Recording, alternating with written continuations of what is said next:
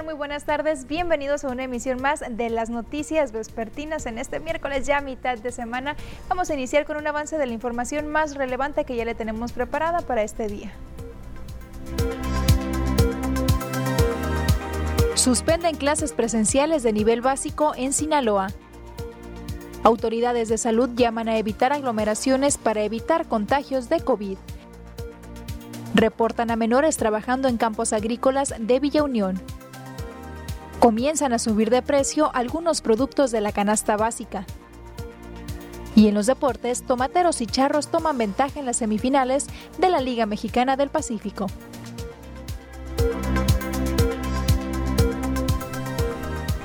Algo que ya se venía a venir con esta alza de contagios de COVID-19 que se está presentando en todo el estado de Sinaloa es la suspensión de las clases presenciales. Recordemos que algunas escuelas habían regresado a esta modalidad. Sin embargo, el día de hoy la Secretaría de Salud y también la Secretaría de Educación Pública dieron a conocer que se suspenden nuevamente.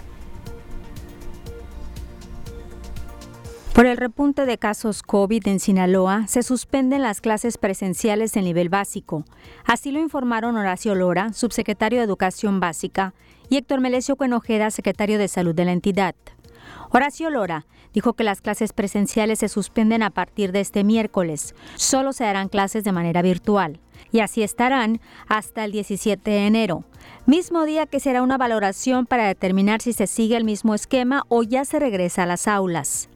De tal manera, pues, que le comunicamos a todo el magisterio de Sinaloa, le comunicamos a la sociedad, eh, que las clases eh, de aquí al 17 de enero serán de manera virtual, sin excepción.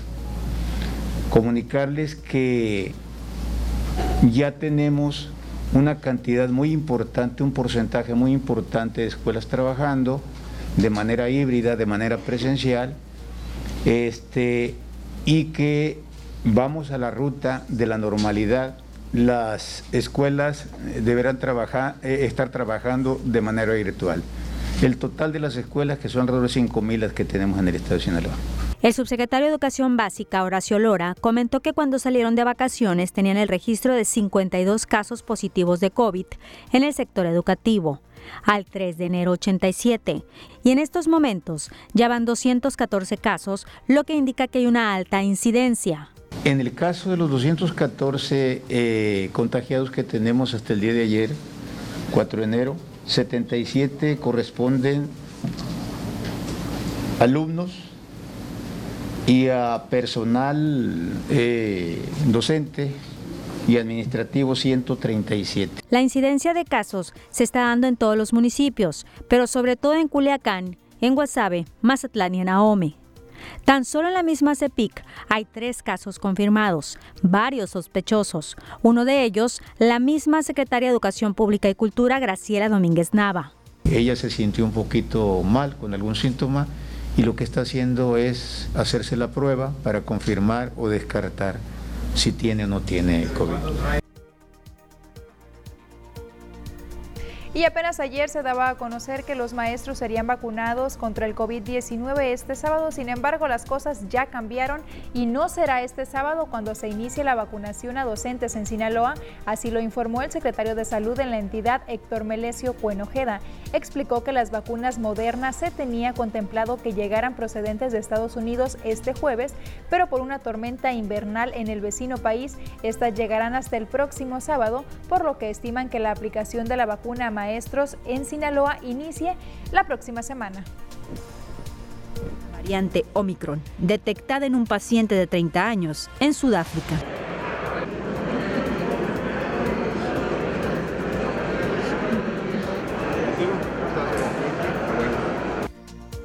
Por ejemplo, teníamos empezado, teníamos pensado nosotros que esto de los maestros ya, ya tenemos todo preparado para el sábado para que se diera en el Fuerte, en Ahome, en Salvador Alvarado, en Culiacán, en la Cruz de Lota y ahí iba a iniciar el lunes en Mazatlán, porque allá tenemos saturado. Sin embargo, la vacunación sigue aquí en el estado de Sinaloa. Vamos a seguir vamos a empezar ya a vacunar a partir del día de hoy a los jóvenes que tienen 14 años, pero que cumplen 15 años en este año 2022. Cuenojeda señaló que en cuanto a la vacunación al personal de salud se ampliaron los días y las sedes en el estado.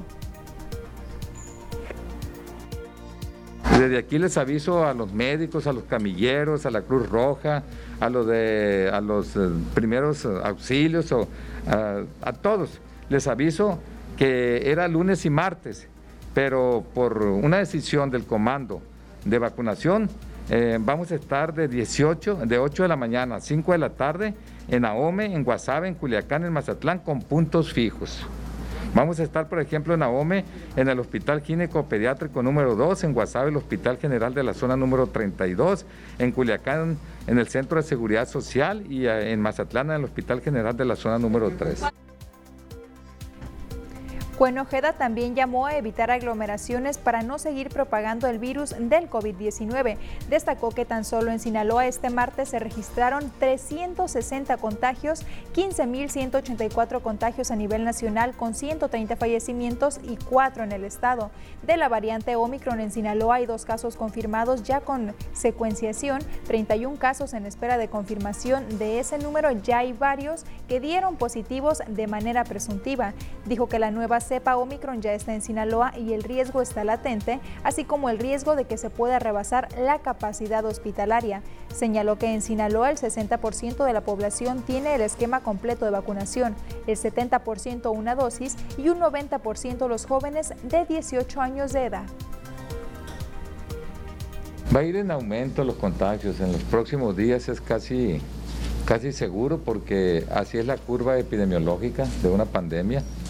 Eh, y lógicamente que va a depender de dos entes. Uno, que tiene que ver nosotros como gobierno lo que hagamos y dos, lo que haga la gente, lo que hagan los ciudadanos.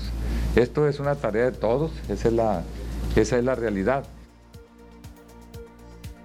El secretario de Salud en la entidad descartó que volvamos al confinamiento. Dijo que se está buscando dar a la población información verídica de los casos que hay. Se está trabajando en una plataforma con una clave única para que reporten los laboratorios los casos sospechosos y por supuesto los positivos. ¿Cuál ventaja hay con los vacunados? Es que amortigua lo, que es la gravedad de la enfermedad, es más benigna. Entonces eso es lo que estamos esperando nosotros, dándole seguimiento. Estamos trabajando, estamos monitoreando.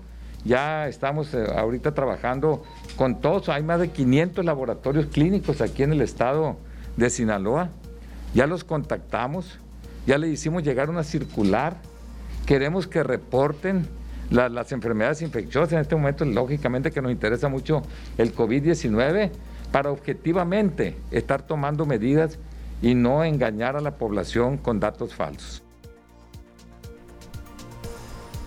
Agregó que este mismo miércoles se determinará cuántas pruebas rápidas van a adquirir para realizarlas en kioscos en diferentes partes del estado. Queremos poner kioscos en diferentes lugares, en diferentes ciudades, para que la gente vaya y se aplique la prueba. Eso es lo que queremos hacer, es lo que vamos a hacer más bien traemos. Y en lo que se refiere a los restaurantes, eh, vamos a tomar también medidas. Y la medida principal es que la gente eh, presente el certificado de vacunación. Son propuestas que estamos haciendo en este momento.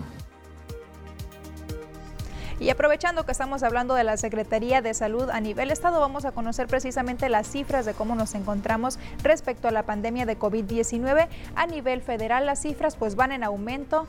Como era de esperarse, casos confirmados hay 4.008.648, sospechosos hay más de medio millón, hay 587.155, fallecidos eh, hay 299.711 personas que han perdido la vida, mientras que casos activos hay 57.283 y nuevos fallecimientos en las últimas 24 horas son 130 a nivel nacional. Y a nivel estado, como nos encontramos en Sinaloa, bueno, de acuerdo a las cifras que nos comparte la Secretaría de Salud, nos indican que hay 76.646 casos confirmados. Ojo aquí con el número de sospechosos. El número de sospechosos va en aumento, 835 al día de hoy. Sinaloenses fallecidos son 9.117, mientras que en las últimas 24 horas fueron cuatro los fallecimientos que se reportaron ante la Secretaría de Salud. Y en cada uno de los municipios cómo se encuentran. Ya le decíamos que casos activos hay 874, de los cuales 360 se registraron únicamente ayer. 360 casos en un solo día, algo que no se veía desde hace mucho tiempo. AOME 107 casos activos ya se encuentra en semáforo color rojo, como lo estamos viendo en el mapa. El Fuerte tiene 10 casos, Choix tiene 3, Guasave tiene 50, se encuentra en azul, Sinaloa municipio 6, Angostura 18, Salvador Alvarado 71. Mocorito 5, Badiraguato 35, Nabolato 36, Culiacán 370 casos activos al día de hoy, Elota tiene 6, Cozalá tiene 4 casos, San Ignacio ya es el único municipio de todo el estado que se encuentra con 0 casos activos, esperemos de verdad que así permanezca. Mazatlán, Mazatlán ya se encuentra también en semáforo rojo con 103 casos activos de COVID-19, Concordia tiene un caso, El Rosario tiene 19, mientras que Escuinapa tiene 23 casos activos. Y como ya le decíamos, Mazatlán amaneció este miércoles con 103 casos activos de COVID-19. Las filas en los hospitales y laboratorios de análisis clínicos ya comienzan a incrementar.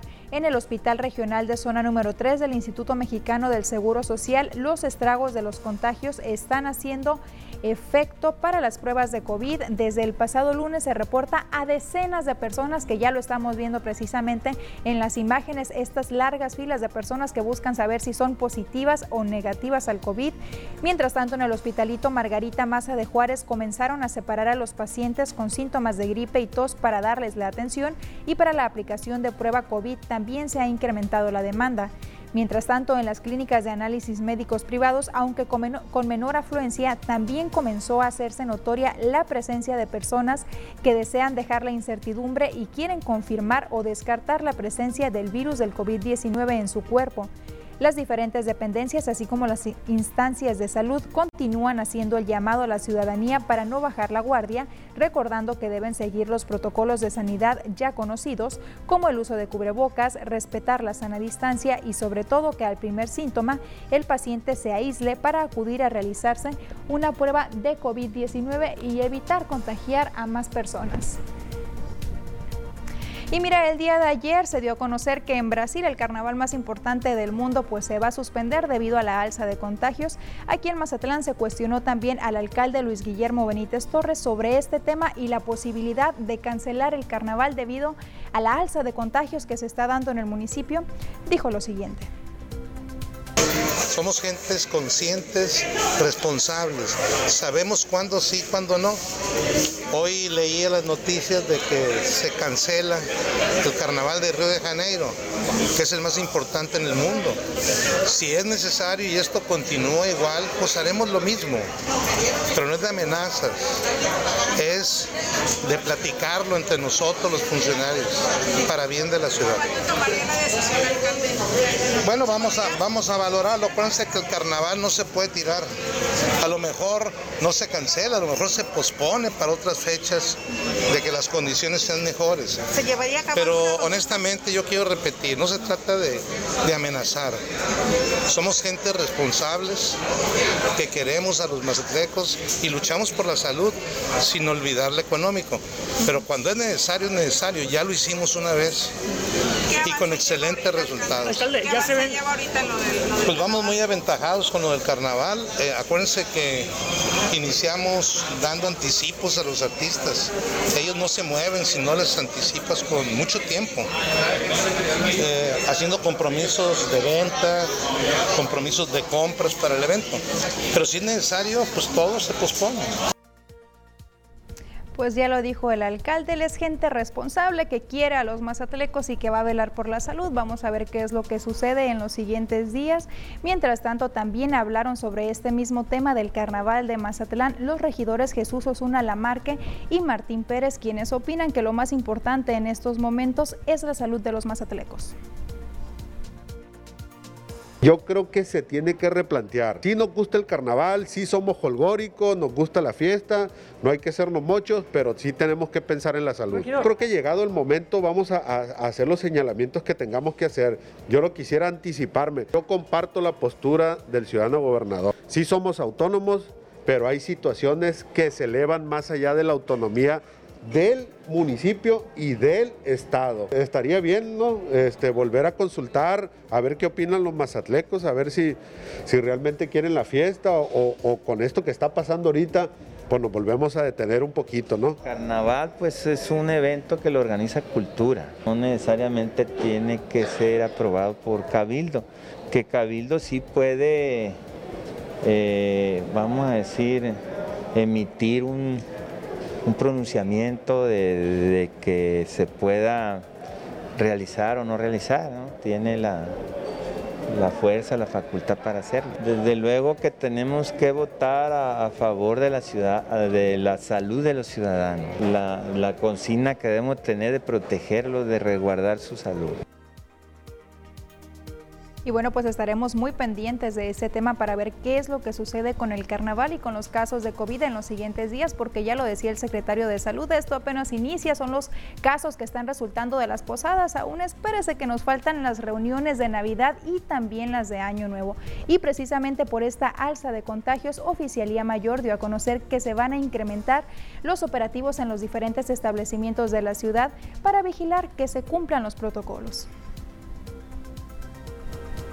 Ante el aumento de casos de COVID-19 en Mazatlán, Oficialía Mayor reforzará el operativo que se mantiene en restaurantes, antros y bares y a partir de este miércoles, de ser necesario, se comienza a sancionar, afirmó la oficial mayor Naila Velarde Narváez.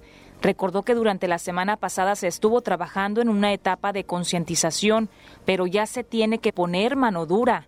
Respecto a la posible reducción de aforos en establecimientos, la funcionaria municipal dijo que esa decisión se tomaría en conjunto con el alcalde Luis Guillermo Benítez Torres. Iniciamos dos operativos para la segunda etapa. Eh, ya sería verificar si los restaurantes, antros y bares están cumpliendo con los protocolos y en caso de que no lo hagan ya procedemos a las sanciones. Tenemos que tener mano dura. Ya instruía a nuestro subdirector de comercio que depende de oficialía para que tenga mano dura.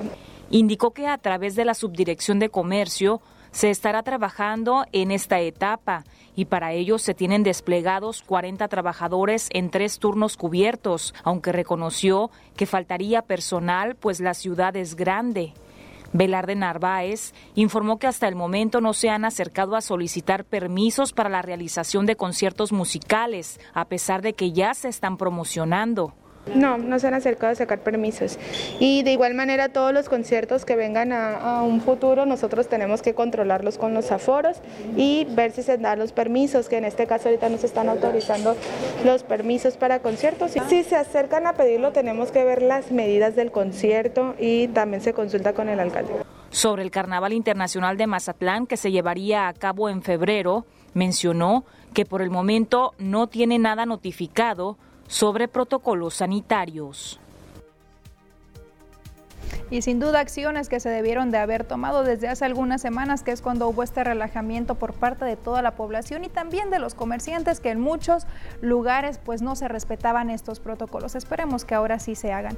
Vamos a pasar a otra información y es que hoy inició la vacunación para los menores, para los eh, adolescentes de 14 años aquí en Mazatlán. Este miércoles inició en Mazatlán la jornada de vacunación de primera dosis para adolescentes de 14 años. Esta se desarrolla en el centro de convenciones y permanecerá hasta el domingo 9 de enero. Desde las 9 de la mañana, los menores de edad, en compañía de sus padres o tutores, llegaron al lugar para recibir la vacuna Pfizer. Para mí eh, es una, una bendición el ya poder vacunarla a la niña ya por tanto contagio todavía y, ver que la, que la vacuna sí es eficaz. Nada más nos faltaría un niño de nueve años, pero, pero pues ya, gracias a Dios, ya la niña también ya, ya quedaría. Muy bien, muy cómodos y, con mucha confianza porque eh, ahorita como están las cosas, como se están presentando otra vez de nuevo, vamos adelante con este problema por no, por no cuidarnos definitivamente. Entonces ahorita está llegando a tiempo para poder también regresar a clases. Nosotros seguimos todavía confinados, nos va a dar mayor seguridad a todos y para nosotros también sacarla a ella con sus amigos que, que pueda salir un poco a divertirse. Como parte del reforzamiento en las campañas de vacunación promovidas por las autoridades de salud federal y estatal, también en el Polideportivo de la UAS arrancó este miércoles la aplicación de primera y segunda dosis de Sinovac, también de refuerzo y rezagados de AstraZeneca, y en el caso del Hospital Regional Militar de Especialidades se está inoculando la primera y segunda dosis del biológico Pfizer a jóvenes de 15 a 17 años. Con esto nos vamos a una pausa comercial, ya volvemos.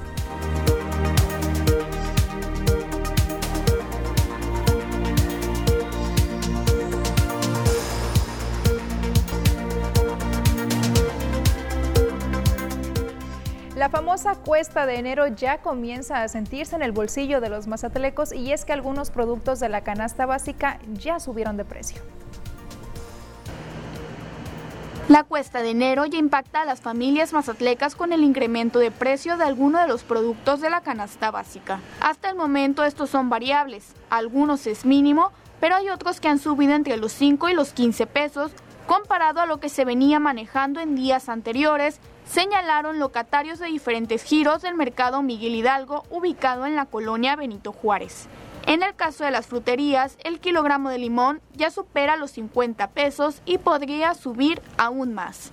Pero sí, el limón es el, que está caro ahorita. Kilo de limón te puede un promedio de limón bueno, gordo, unos 54, 55 pesos el kilo. La uva también se incrementó un poco la uva, de 100 pesos a 140 el kilo. Estamos dando 190 la pulpa y 180 la de cocer. Sería 186 la de cocer y 196 la pulpa. El aceite, lo más, las cosas que más se venden también caras. Lo que sí ha subido son las tostadas, las salsas, en lo que yo manejo. Comerciantes de este centro de abastos no descartan que se presente una baja en las ventas debido a los incrementos de diferentes productos pero esperan que en los días posteriores estas vuelvan a la normalidad. Y pasando a otra información, el sistema DIF Mazatlán afirma que trabaja en algunos temas de prevención, sobre todo para evitar el trabajo infantil. Durante el 2021, en la Procuraduría de Protección de Niñas, Niños y Adolescentes del sistema DIF Mazatlán, se recibieron alrededor de 20 reportes de niños en situación de riesgo en campos agrícolas de la Sindicatura de Villa Unión, informó el procurador Eric Alberto Tiznado Sánchez.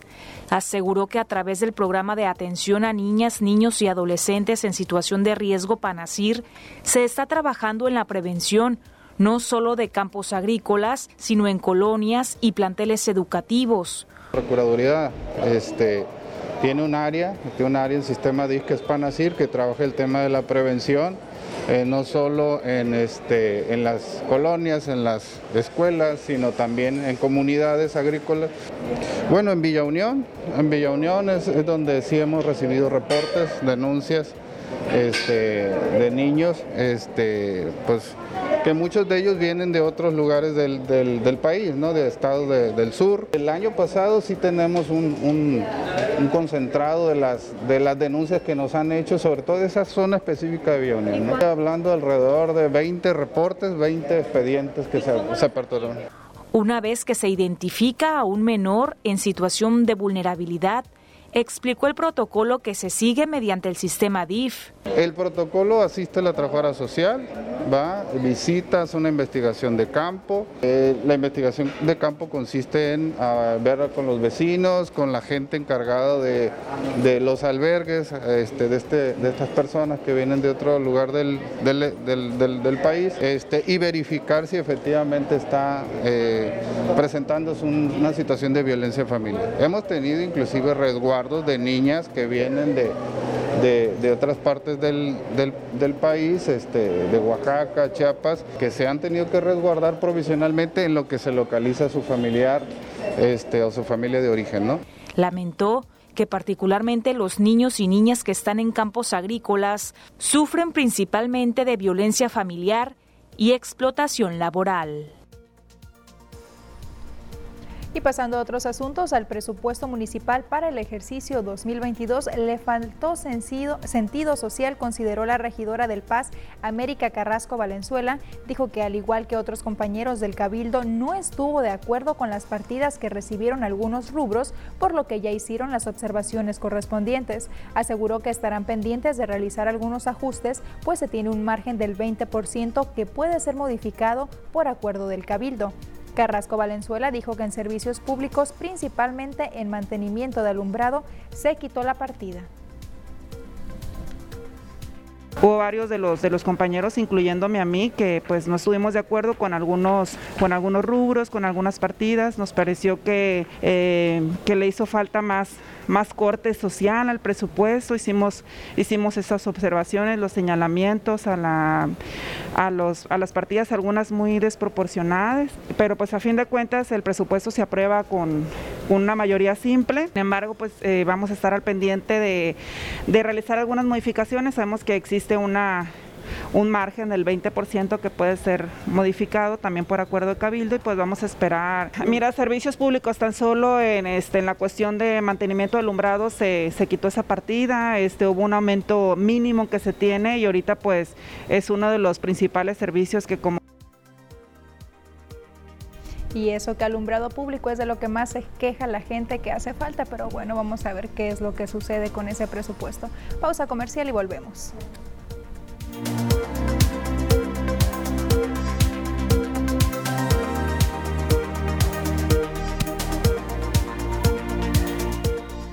Gracias por continuar con nosotros aquí en las noticias. Vamos a conocer el pronóstico del tiempo para los siguientes días.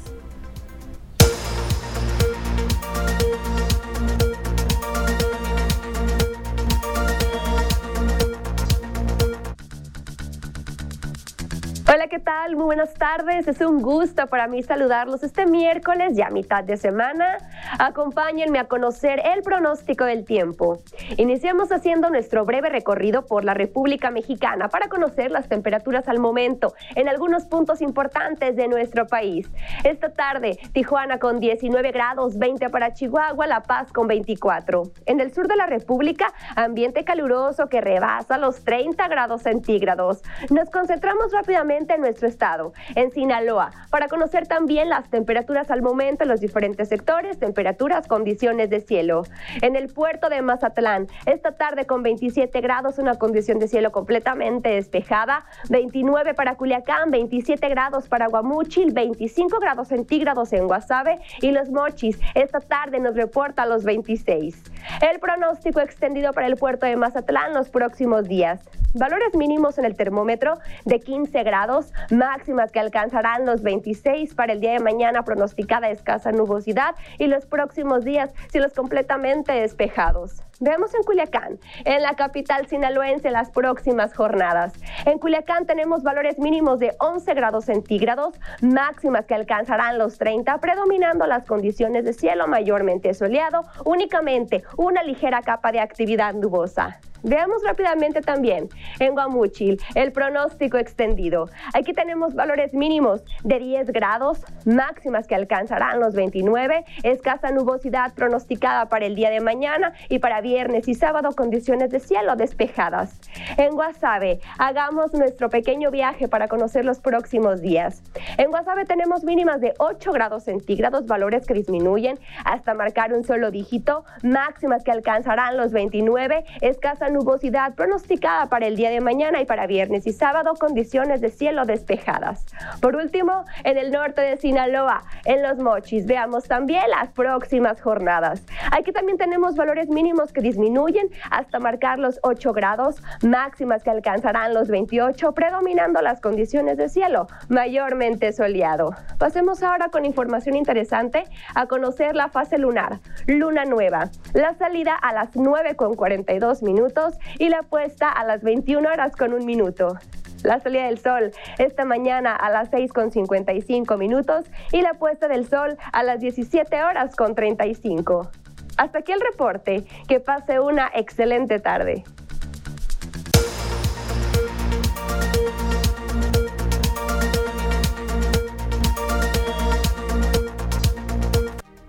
Tenemos anuncios comerciales, ya volvemos.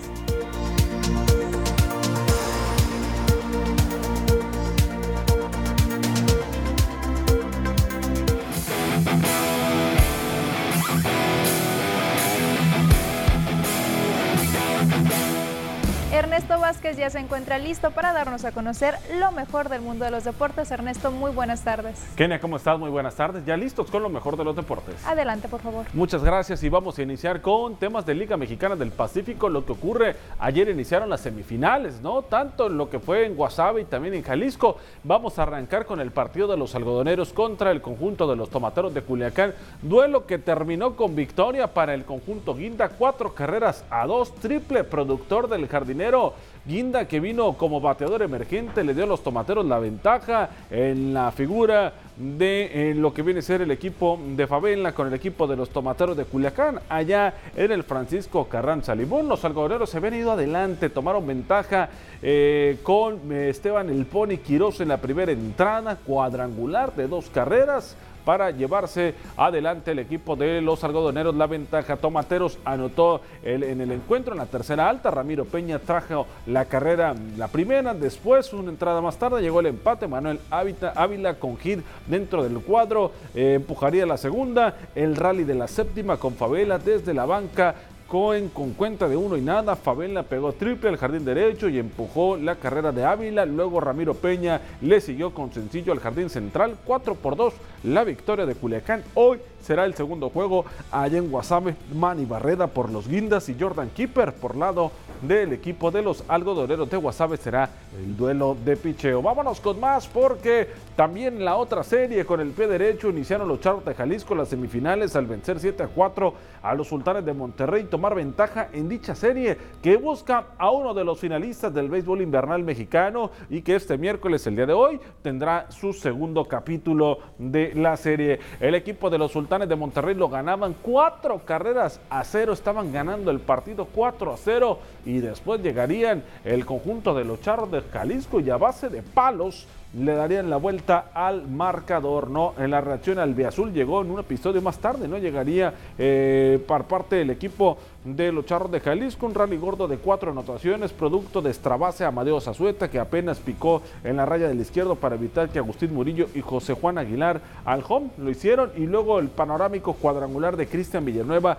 llevándose por delante al Minino para emparejar la pizarra 4 a 4. Posteriormente llegarían los otros bats que sabemos de poder que tiene el equipo de los Charros de Jalisco y sobre todo jugando en el Panamericano para ya tomar la ventaja de siete carreras a 4. Ganaron el primero, hoy se estarán enfrentando Javier Solano por los Charros y Nick Strock por parte de los Sultanes de Monterrey. Vamos a escuchar a Alex Tobalín, este pitcher de relevo del equipo de los Charros de Jalisco que vino a cerrarle la puerta a los Sultanes.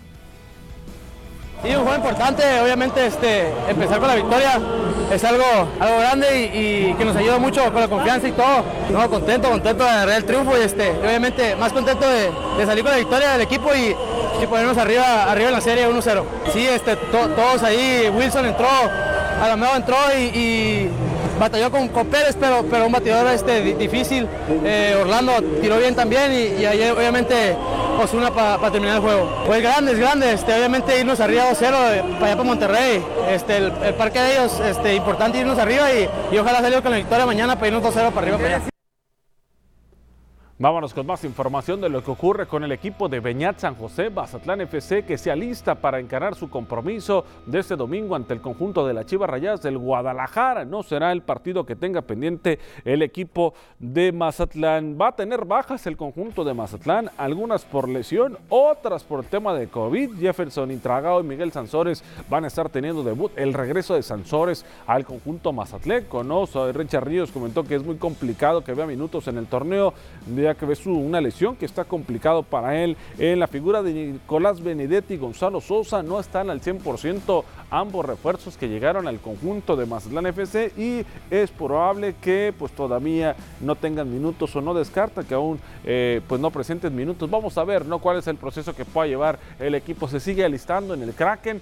Fin de semana viajan a Jalisco para enfrentarse a las Chivas. El domingo será a las 5 de la tarde el partido allá en la casa del rebaño sagrado. Hubo conferencia de prensa en las instalaciones del Kraken y esto fue lo que comentó el entrenador Beñat San José. Eh, vamos a estar en el, mejor ritmo para jugar ante, Chivas. ¿no? Sabemos que es un gran equipo, uno de los grandes de este país. Eh, obviamente le tenemos el respeto que hay que tener a todo rival jugamos en su estadio, ¿no? Es una plaza de las más complicadas, eh, pero vamos a estar a la altura, vamos a estar a la altura. Eh, sabemos que no contamos con todo el plantel por las cosas que, que os he comentado, por algunas lesiones también que hemos tenido. Eh, pero los que vayan a estar están a pleno ritmo, entrenando muy bien. Creo que, que hemos mejorado en el proceso de, de calidad de entrenamiento y, eso es muy importante, o sea que vamos a ir con todo y sabiendo que, que vamos a dar el 100% y a su vez vamos a tener mucho margen de mejora como equipo eh, cuando se vayan adaptando y viniendo eh, los jugadores eh, nuevos. ¿no? Vámonos con información de la Liga MX Femenil. Arranca este fin de semana su participación y el equipo de Mazatlán FC, las Cañoneras, lo estarán haciendo este viernes y lo harán también por la pantalla de TVP. Estarán jugando en el Kraken y estarán recibiendo al conjunto de Toluca. La cementera de Toluca será el rival que tengan enfrente. Algo que se tiene que trabajar en el equipo, lo platicábamos el día de ayer, es que necesitan sacar puntos en casa, ¿no? No desaprovechar el hecho de estar jugando en casa en el escenario como lo es el Kraken para poder tener buenos dividendos. Una reestructura fue la que se le dio a este plantel de Mazatlán FC femenil desde la dirección técnica, la dirección deportiva, las jugadores que llegan, refuerzos que llegan para tratar de pues hacer todo lo contrario de lo que pasó la temporada anterior, donde terminaron en la penúltima posición después de haber tenido dos primeros torneos muy buenos, ¿no? Y se caería el equipo por temas de lesiones y que no estuvieron alguna de las jugadoras importantes. No vamos a ver este viernes arranca, lo estaremos presentando por TVP, no se lo puede perder ya sea en Facebook o también a través de su televisión para que esté muy pendiente de la transmisión Mazatlán femenil ante el conjunto de Toluca. Escuchamos a Carla Saavedra, ella es refuerzo del equipo de Mazatlán, ya jugó para el conjunto de Toluca. Eh, la verdad, eh, espero, bueno, esperamos ser un equipo protagonista. La verdad, hemos venido trabajando una pretemporada muy, muy buena, muy intensa, entonces esperamos estar entre los primeros lugares y pues así será. Son equipos que estuvieron en liguilla la, temporada pasada, pero digo, nosotros también estamos eh, en un momento en el que vamos a competir mucho, vamos a competir mucho contra ellos y pues nada, esperamos un buen, o sea, los puntos que queden en casa, que se vengan a casa y, y ya un buen un buen parámetro para nosotras. Es un nuevo comienzo y estamos para, para venir a reforzar el equipo, para venir a, hacer lo mejor que el torneo anterior. Que, nos apoyen muchísimo y vamos a dar un, un buen partido. La información deportiva, lo más relevante hasta el momento en ese espacio de las noticias. Compañera, los deportes. Muchísimas gracias, Ernesto. Tenemos que irnos a una pausa comercial. Ya volvemos.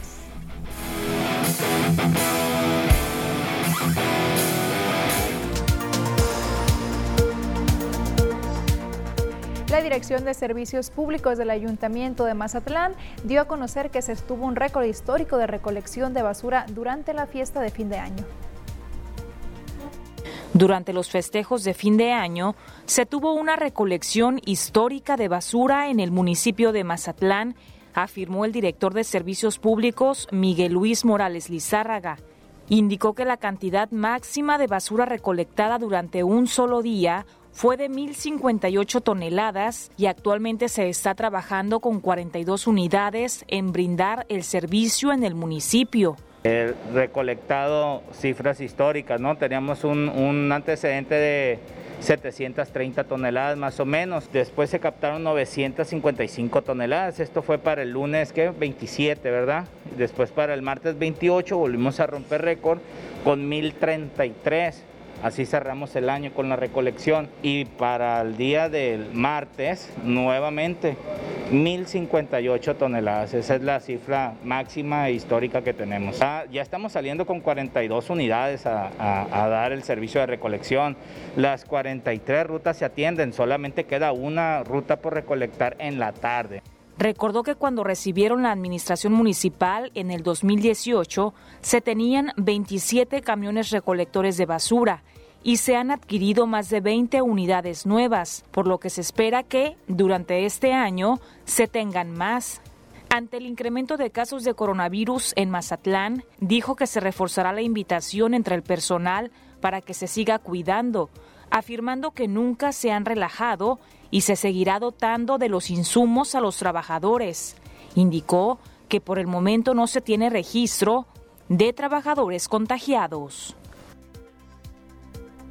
Y hablando del servicio de recolección de basura, le quiero compartir la siguiente historia que se nos hizo llegar. Se trata de un niño, Carlitos, este niño que usted ve en pantalla, pues es fan de los eh, de las personas que trabajan recogiendo basura y vean nada más qué detalle le llevaron este niño. Todos los días los espera con ansias para ver cómo es que realizan su labor y bueno, eh, los choferes de este, el camión 67, le llevaron un regalo, le llevaron su propio mini camión recolector de basura, lo que hizo este niño inmensamente feliz. Él quiere manejar un camión cuando sea grande, es lo que nos comparte su mamá, siempre los espera con ansias y ellos también pues corresponden a la lealtad y al cariño de este pequeñín de Carlitos.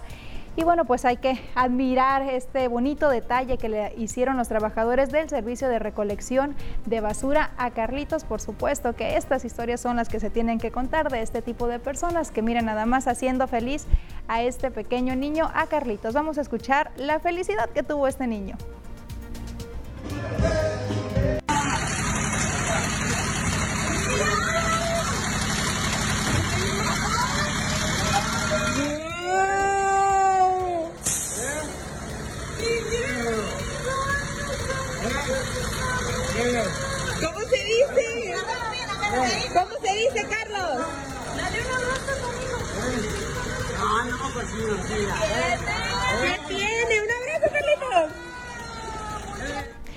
Estos detalles que vale la pena compartir y por supuesto una felicitación al personal también de recolección de basura. Pausa comercial, ya volvemos.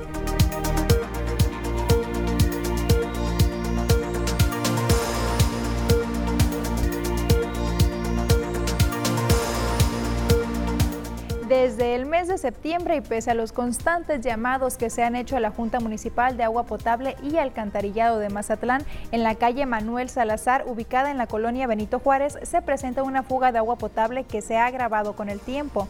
Vecinos de la cuadra denunciaron que se inició con una corriente de agua de baja presión debido a que la tubería se rompió, ya que el transporte urbano debió usar esa vialidad como alternativa, pues la avenida Gabriel Leiva continuaba en proceso de remodelación. Mencionaron que desde hace meses que continúan reportando, sin embargo, no han notado que personal de la Jumapam se acerque a verificar y mucho menos a reparar esta fuga.